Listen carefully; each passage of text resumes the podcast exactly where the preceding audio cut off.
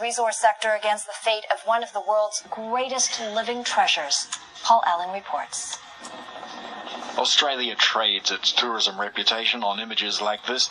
The 1500 mile long Great Barrier Reef is not only home to teeming marine life, it is itself a living structure of coral. It also has an uncomfortable neighbour, Queensland's coal industry. Uh, coal accounts for about one in every five dollars uh, directly and indirectly in the Queensland economy, and directly and indirectly about 300,000 jobs. That is set to grow as the vast Galilee coal basin to the west is exploited and the coal ports expanded. Abbott Point will soon be dredged and developed into the world's largest coal terminal. Three million tonnes of dredge spoil will be dumped in the marine park. Shipping traffic is forecast to triple by 2030, just short of levels seen in the Panama Canal. The development hasn't escaped the attention of the United Nations, which will consider in June whether to list this UNESCO World Heritage Site as being in danger. We're running a huge risk. We have the international community concerned, UNESCO extremely concerned.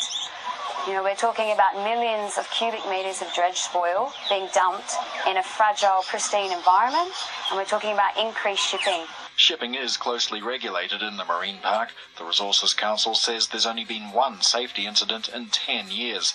It also points to a government study which found most of the damage to the reef has been from extreme weather events and an infestation of crown of thorns starfish. There are uh, non-government organisations who are lobbying uh, the World Heritage Committee uh, to declare the Great Barrier Reef is in danger, but we need to understand their motivations. And what they are trying to do is shut down the coal and gas export industries uh, of Queensland, and uh, they will say anything and do anything to achieve that goal. Queensland's coal industry has every reason to feel paranoid. Please be advised, sir, we have six volunteers boarding your vessel. It's been the target of Greenpeace and its trademark eye-catching campaigns. However, the conduct of expanding resources companies is also attracting the attention of fund managers. Well, I think the issue around shipping in the Barrier Reef is associated with the broader environmental and social governance issues, which is shaping some of the important investment decisions in Queensland. From a, an investor's perspective, those developments raise a number of questions about um, how those companies are managing what potential future risks might be. With any development, there are risks. In this case, however, it's being balanced with the future of the greatest living organism on Earth. Paul Allen, Bloomberg.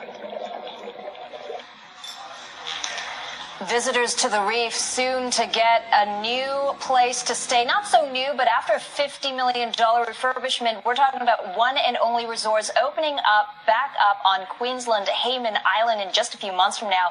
Plans to launch in China early next year. One and only's president and chief operating officer Mark DeCocinis is here in the First Up studio this morning. Permission to dream indeed. But of course, uh, a lot of people worried about what that dream means for the Great Barrier Reef. Uh, are you concerned about it?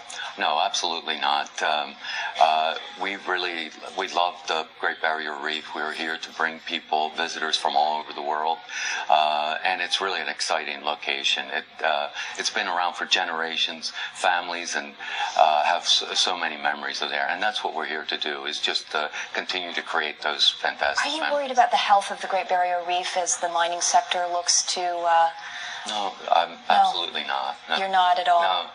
Uh, believe me, everything that we do is, is very environmental friendly.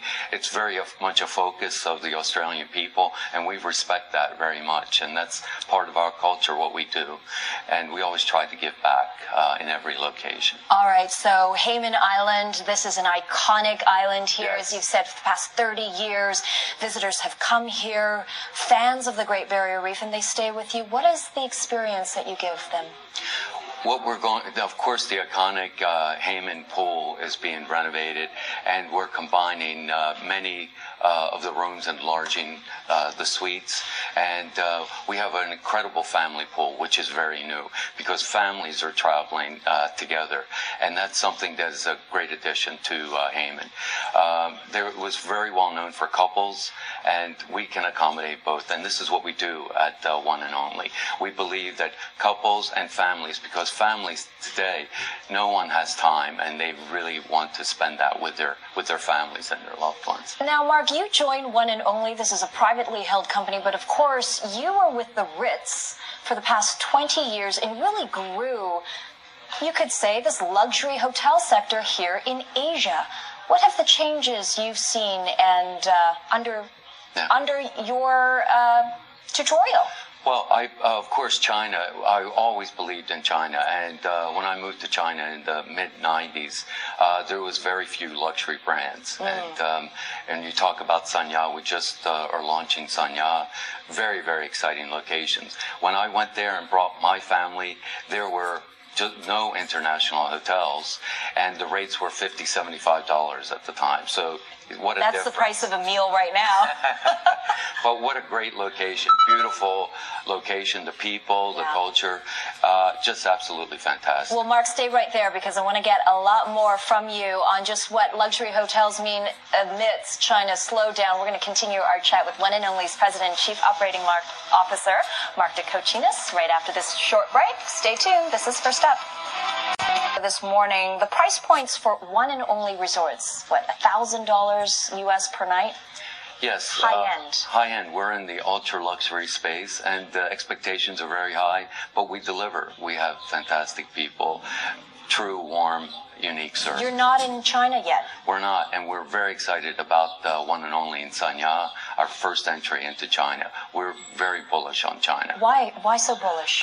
Well, as I said, I in my uh, experience, China, I've always believed strongly in China as uh, the focus for outbound business and for our brand uh, and any luxury brand uh, in our industry or any industry. You're it's not very, worried very about important. you're not worried about anti-corruption drive. You're not worried about uh, the slowdown in China, anticipated slowdown. It's about managing all these uh, expectations, and I believe you have a level of this in every part of the world. But I really believe in China, and I believe in the strength of China, and certainly in the luxury space. Uh, this is our this is our guest, and they're traveling. Um, Globally, What is the wealthy Chinese luxury traveler looking for that's unique in China? Because they're not. Yeah. You're you're talking about tapping them in China. Right. Of course, 90% of our business in Sanya will come from China, but also there'll be international uh, residents that will go and visit. But Chinese, they want to be recognized. They want to be treated very special. They want the food to be very authentic, which is very important to us, and this is what we do. The important thing is service and recognition and that personalized service. This is what we're about uh, at One and Only. All and it's very important to, to give the guest what the guest wants, the way the guest wants it.